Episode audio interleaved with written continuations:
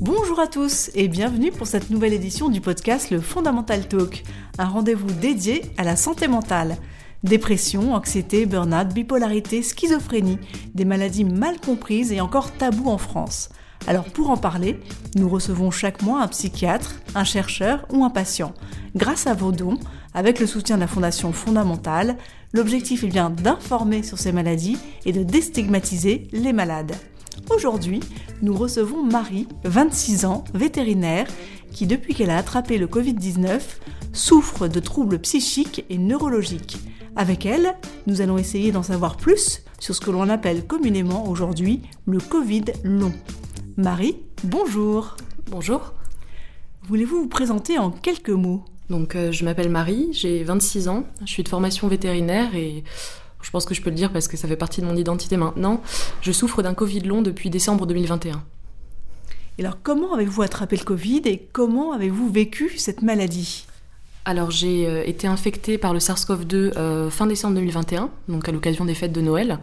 Et euh, je l'ai vécu ben, assez normalement finalement. Hein. C'était comme une grosse grippe. J'étais très fatiguée, j'avais des courbatures, une rhinopharyngite, de la fièvre. je sentais simplement que la fatigue était très intense et que ça me tapait fort sur le moral, ce qui était inhabituel. À quel moment et comment se sont manifestés les troubles psychiques et neurologiques? Comment avez-vous fait aussi le lien avec le Covid? En fait, il n'y a pas eu de discontinuité entre le moment où j'ai été infectée et le moment où j'ai commencé à ressentir des symptômes prolongés. Ce qui fait que j'ai jamais vraiment douté du lien de causalité entre les deux. Euh, j'ai tout de suite senti que la fatigue ne passait pas. J'avais beau me reposer, dormir des nuits et des nuits euh, très longues, j'arrivais pas à récupérer. C'est comme si mon sommeil euh, n'était plus récupérateur. Et puis j'avais ce qu'on appelle le brouillard cérébral. et c'est, on a du mal à réfléchir, on a la tête embrumée, on a une espèce de, de tristesse. Enfin, c'est assez difficile à décrire. Euh, mais bon, au départ, je me suis pas trop inquiétée. J'ai essayé de me rassurer en me disant que c'était lié à la fatigue et que ça allait passer. Et puis, très vite, j'ai commencé à développer des symptômes assez étranges. Je me rappelle de. Ben, j'ai rejoint un ami que j'avais vu euh, peu de temps avant l'infection. Et on avait une discussion très riche intellectuellement. Enfin, ça, ça, partait dans tous les sens. Et là, en fait, quand il me parlait, euh, c'est comme si mon cerveau, soudainement, n'arrivait plus du tout à assimiler les informations. J'arrivais pas à retenir ce qu'il me disait, à comprendre même ce qu'il me disait, et encore moins à lui répondre. Un autre exemple, c'est quand j'ai voulu faire mes courses et le magasin allait fermer euh, dans 20 minutes. Et en fait, je me suis retrouvée en panique totale avec euh, deux articles en main dont j'arrivais plus à comparer les prix. Mon cerveau ne me répondait plus. Un autre exemple, c'est que je préparais un concours à ce moment-là, et en fait, euh, ben, ma mémoire, ça a toujours été un allié de taille, hein, parce que j'ai fait des études vétérinaires, donc on, s'en sert beaucoup. Et là, j'étais incapable de mémoriser d'un jour à l'autre ce que j'avais vu. Je pouvais pas restituer, je pouvais pas synthétiser ce que j'avais vu, c'était tout était en vrac dans ma tête. Et puis j'ai commencé à avoir des symptômes bizarres, une intolérance à la lumière, euh, au bruit, euh, euh, aux variations de température. C'est comme si mon système, nerveux n'arrivait plus à, gérer les changements extérieurs. Et puis j'ai commencé à avoir ce que j'appelais des coups de mou. En fait, alors au départ c'était toujours après manger ou avant manger, quand j'avais faim ou quand j'étais en digestion.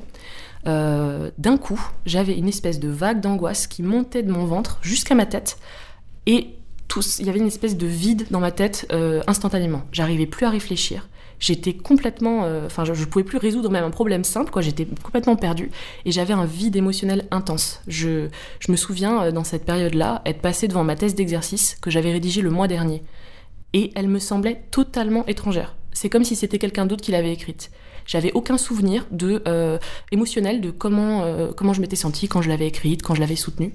Euh, je crois que ça ça s'appelle le, le, sentiment de dépersonnalisation et c'est extrêmement terrifiant à vivre parce qu'on a l'impression de bah, de disparaître psychiquement quoi, de plus exister. Et alors, comment votre entourage et les professionnels de santé ont reçu vos symptômes? Mal. En fait, le premier médecin que j'ai vu euh, a voulu se montrer rassurant en me disant que la fatigue pouvait endurer un petit peu, mais bon, à part me prescrire des anxiolytiques pour dormir et pour préparer mon concours, euh, il n'a pas fait grand-chose. Euh, le concours s'est très mal passé. J'en avais parlé à mon école de mon état, mais ils n'en ont pas tenu compte. Ils m'ont dit que j'étais jeune, que j'allais récupérer. mais j'ai subi une pression psychologique intense. J'ai complètement loupé le concours alors que ça m'était jamais arrivé et je sentais bien que c'était lié à mon cerveau, quoi, qui était dysfonctionnel. Et puis, on a eu un partage de postes et j'ai vraiment c'était le moment où il fallait se battre pour défendre son steak, quoi. Et en fait, je sentais que j'avais, j'étais en état de faiblesse, quoi, comme une proie, comme un animal blessé. J'avais plus du tout l'énergie de gérer. Et donc après cette période-là, ben, j'ai, euh, j'étais tellement stressée et tendue que je savais plus si c'était euh, lié à l'infection ou à la période. Donc euh, voilà. Mais mes coups de mou sont, ont commencé à devenir de plus en plus fréquents et de plus en plus intenses. En fait, je suis entrée dans un cercle vicieux. j'étais tellement épuisée que la semaine, j'arrivais même plus à aller en cours. C'est tout juste si j'arrivais à me lever. Je passais des jours et des jours allongés. J'étais pas triste, j'étais juste fatiguée. Et euh, à la fin de la semaine, généralement, j'étais tellement frustrée de rien avoir fait que euh, bah, je, dès que j'avais un peu d'énergie, je montais à Paris faire la fête avec mes amis. Et systématiquement au retour, quand, je retrouvais le calme, quand j'arrivais dans le train, je m'effondrais en interne et c'était de plus en plus violent à tel point que euh, j'avais presque envie d'en finir. Je n'ai jamais été comme ça, euh, je me suis jamais sentie comme ça, fatiguée au point d'avoir envie que, tout s'arrête. Euh, et là, j'ai commencé à me poser beaucoup de questions. Je me suis demandé si je devenais pas folle, si j'étais pas en train de développer des troubles bipolaires avec, vous savez, les phases alternance, hyperactivité, dépression. Mais ça me convenait pas trop parce que je me sentais pas dépressive quand j'étais inactive, je me sentais fatiguée, et puis je me sentais pas hyper active, je me sentais juste active normalement. Euh, et c'est là que j'ai commencé à me renseigner un petit peu plus sur le Covid long, à lire des articles. J'ai vu que le Covid long pouvait provoquer des symptômes euh, neuropsychiatriques, et j'ai vu aussi qu'il y avait des recherches euh, qui, étaient menées sur le cerveau et qu'on observait des hypométabolismes dans le cerveau, donc c'est une baisse de l'activité cérébrale dans certaines régions du cerveau. Alors que personne ne vous croyait, qu'est-ce qui vous a poussé à investiguer, malgré l'avis de vos proches et des médecins? En fait, euh, c'est très simple, c'est un événement très simple. C'est que euh, un jour, j'ai fait euh, mon déménagement et j'ai pris la route pour un long trajet de 5 heures, un trajet que j'avais déjà fait, et je me sentais très très fatiguée et j'avais des maux de tête intenses. Et je me rappelle être dans la voiture et, et culpabiliser quoi en me demandant euh, bah, pourquoi est-ce que enfin qu'est-ce qui m'arrive quoi? Qu'est-ce que est-ce que j'ai un problème? Parce que mes proches me disent que non il n'y a pas de souci on me culpabilise on me dit que c'est moi que j'ai une mauvaise hygiène de vie etc etc et en fait j'ai eu un moment d'inattention et il m'a semblé que ce moment durait quelques secondes en fait, euh, il a dû durer euh, beaucoup plus longtemps parce que quand je suis entre guillemets revenue à moi, j'avais traversé la route et je fonçais dans le bas-côté à 120 km/h sur une 4 voies. Donc j'ai donné un coup de volant, je me suis retournée et j'ai fait un gros accident. J'ai euh, eu beaucoup de chance puisque j'en suis sortie uniquement avec un poignet cassé que j'ai dû faire opérer et des contusions. Mais par contre, ça a été l'électrochoc parce que même après ça, mes proches ne me croyaient pas ne pensaient, enfin, je leur disais, c'est lié, il y a des problèmes, j'ai des problèmes d'attention, c'est pas possible. Et même après ça, ils me croyaient pas, donc j'ai compris que si je voulais euh, survivre, entre guillemets, il fallait que, que je me débrouille. Donc, euh, je me suis rapprochée de quelques proches seulement, qui m'ont soutenu euh, tout au long de, de mon parcours du combattant, et je les remercie du fond du cœur, ils se reconnaîtront. je me suis rapprochée de l'association Après J20, qui est une association pour les patients atteints de Covid long. Ils ont confirmé que mes symptômes ressemblaient à ce qu'ils avaient déjà vu ou vécu. Et ils m'ont dit que la seule chose que je pouvais faire, c'était de passer un, PET scan, donc euh, pour euh, éventuellement mettre en évidence des hypométabolismes. Ce que j'ai fait, et effectivement, j'ai des hypométabolismes euh, médio-temporaux, donc c'est dans la zone de la mémoire et des émotions. Et donc, clairement, ce n'est pas psychosomatique. Quelles conséquences pour les malades de dire que voilà, ce qu'on a hein, finalement, c'est euh, psychosomatique, c'est pas vraiment vrai? Euh, Elles sont triples. La première, c'est que ça peut nuire à une bonne partie des malades qui, comme moi, vont développer ce qu'on appelle l'encéphalomyélite myalgique. C'est une maladie euh, neuro-immunitaire, enfin qui, qui, est liée à un dysfonctionnement immunitaire et qui se traduit par donc un épuisement chronique qui n'est pas soulagé par le repos, des troubles cognitifs et aussi ce qu'on appelle des malaises post-effort. En fait, c'était mes fameux coups de mou. Donc après un effort, euh, même minime, que ce, qu'il soit physique, cognitif ou même émotionnel, on s'effondre, soit direct après, soit des jours après, et on met un temps fou à récupérer. Et là, le problème, c'est que dans leur programme, ce qu'ils proposent, c'est euh, de l'effort physique, et il n'est pas forcément adapté à ces, à ces personnes-là parce qu'ils ne tiennent pas compte des malaises post-effort. Donc ça, c'est la première conséquence. La deuxième conséquence, euh, c'est que euh, ça accentue encore enfin, le, traumatisme.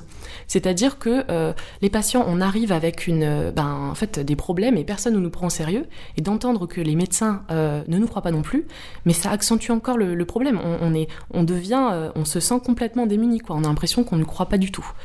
Et puis après, pour moi, c'est une forme de, enfin, ça nuit à la prise en charge de façon globale et à la reconnaissance des patients, parce que il y a déjà tellement de gens qui pensent que c'est psychosomatique que en fait lire ce genre de choses, ça nuit complètement à la, à, la, prise en compte des symptômes réels des patients. Et ça, c'est très difficile. Et puis ils prétendent guérir les patients avec une thérapie et du sport, alors que moi je suis complètement d'accord pour dire qu'il y a peut-être une intrication avec des facteurs psychologiques, qu'il faut aussi les prendre en compte. Les gens ont besoin de soutien, c'est difficile de traverser une maladie, mais euh, là, euh, ils prétendent les guérir avec ce genre de, traitement, et en fait, ça ça marche pas. On a besoin de vrais traitements, on a besoin de recherche. Comment guérit-on d'un Covid long? Eh bien, bonne question. Je ne sais pas exactement. Je, je sais qu'il y a des études qui disent qu'on guérit après, euh, enfin que la plupart des gens guérissent après un an. c'est faux. Hein. Il y a énormément de malades qui sont encore malades après trois ans. je pense qu'on peut s'améliorer. Moi, j'en ai fait euh, l'expérience. Effectivement, je, me suis améliorée, euh, mais il faut mettre beaucoup de stratégies en place pour, euh, ben, pour pouvoir le faire. La première, c'est la mise au repos. Il faut déjà un arrêt de travail quand on est fatigué. Il faut vraiment couper. Et un arrêt de travail, il ne faut pas hésiter à le prolonger parce qu'on a besoin de temps. Ensuite, la stratégie la plus communément utilisée, c'est le pacing. Donc, c'est une, technique de gestion de l'énergie où on fractionne euh, les tâches. C'est-à-dire que euh, on va, euh, on va, on n'est pas inactif. Hein. On est actif, mais après une activité même minime. Pour certaines personnes en état sévère, une activité minime, ça peut être juste se lever du lit. Hein. pour vous dire juste une idée, ou écouter de la musique. Bah, même après une activité comme ça, on fait une pause, et on reprend une activité et on refait une pause. Et vraiment, on ne dépasse jamais son niveau d'énergie. Euh, moi, en appliquant cette technique, c'est ce que l'interniste que j'ai vu plus tard, euh, qui me suit maintenant, euh, m'a conseillé. J'ai vu que je m'étais améliorée. Je suis toujours malade, mais ça va mieux. Après, pour tout ce qui est neuropsychiatrique et neurocognitif, je pense qu'il faut se faire aider. Déjà, d'une neuropsychologue ou d'un neuropsychologue pour, pour les troubles cognitifs. Et puis, d'une aide psychologique. Il faut surtout pas hésiter. Je veux dire, c'est très très compliqué de, à vivre, hein, tout ça.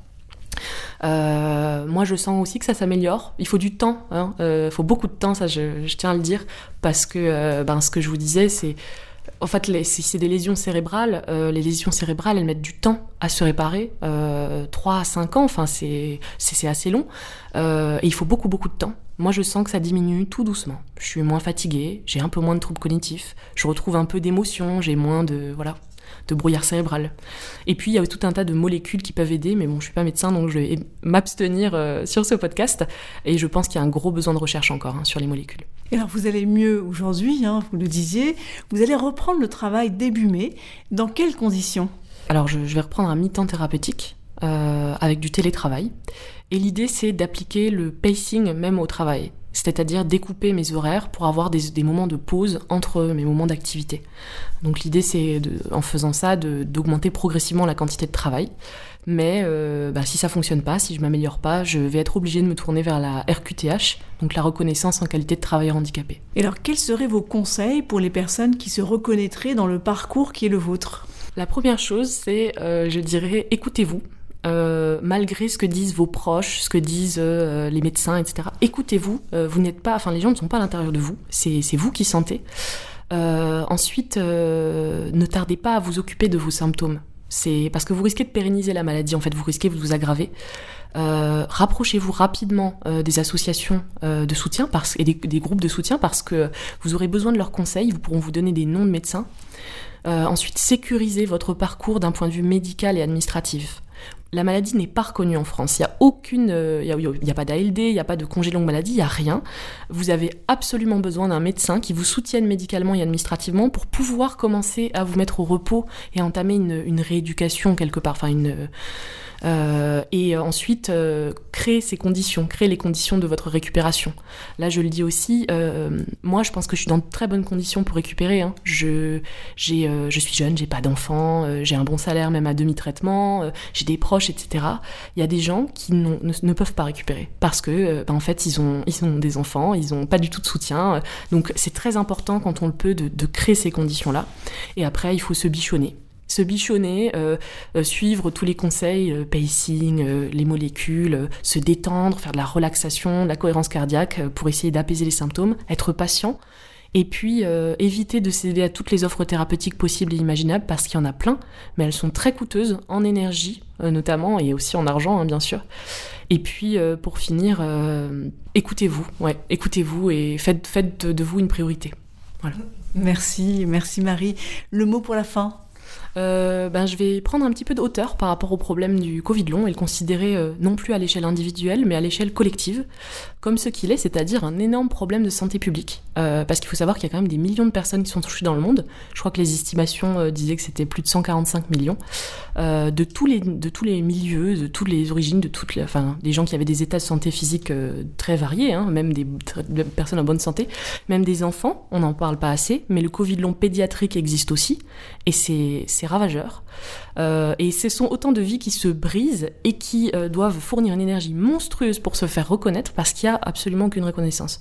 Donc déjà, c'est très important de le prendre en compte, sachant qu'en plus, on ne connaît pas les facteurs de risque pour la maladie. Il euh, y a des gens qui déclarent un Covid long après leur quatrième ou leur cinquième infection, ce qui veut dire que le virus peut fragiliser le système cardiovasculaire ou neurologique et euh, en fait euh, qu'on n'est jamais vraiment à l'abri. Ensuite, parce que d'un point de vue économique, pour moi, ignorer ce problème revient pour les États à se tirer une balle dans le pied, dans le sens où c'est une maladie qui tient un très grand nombre de personnes éloignées du marché du travail, ce qui a un coût, et un coût considérable. Or, en l'absence de traitement, ces effets économiques pourraient durer dans le temps, puisque, euh, comme je vous l'ai dit, il y a des malades qui sont encore malades après 3 ans et qui sont euh, sévèrement handicapés, hein, ça il faut quand même euh, le dire. voilà. Et puis de façon générale, je pense qu'on ferait mieux de s'intéresser de plus près et dès maintenant au syndrome post-infectieux. Donc là, c'est la vétérinaire qui parle. je ne sais pas si vous avez entendu parler du concept One Health ou d'une seule santé. C'est un concept qui dit que les santé animales, humaines et des écosystèmes sont interconnectés et que 60% des maladies infectieuses humaines sont d'origine animale. On vit dans un monde où euh, l'anthropisation des milieux et le changement climatique favorisent de plein de façons euh, la transmission de nouveaux pathogènes à l'humain et donc potentiellement de nouvelles pandémies. Donc on n'est certainement pas à notre dernière pandémie. Or, les syndromes post-infectieux ne sont pas spécifiques du Covid. Si on regarde un petit peu euh, des manuels d'histoire de la médecine ou de neurologie anciens, on voit qu'après des épisodes comme par exemple la grippe russe ou la grippe espagnole, il y avait déjà des, des troubles neuropsychiatriques euh, prolongés qui étaient rapportés après ces maladies. On parlait même d'encéphalite léthargique. Euh, ce qui veut dire que, euh, en fait, s'il y a des nouvelles pandémies, il y a des risques aussi qu'on développe ce genre de syndrome. Donc il faut bien sûr investir dans la recherche pour les prévenir, mais aussi pour les traiter, parce que ça risque d'arriver. Et euh, à ce sujet, il y a des champs de recherche tout à fait novateurs, comme l'immunopsychiatrie, qui méritent vraiment qu'on investisse dedans. Et maintenant, pas quand on sera au pied du mur, pour préparer le futur. Merci pour votre attention. Merci Marie.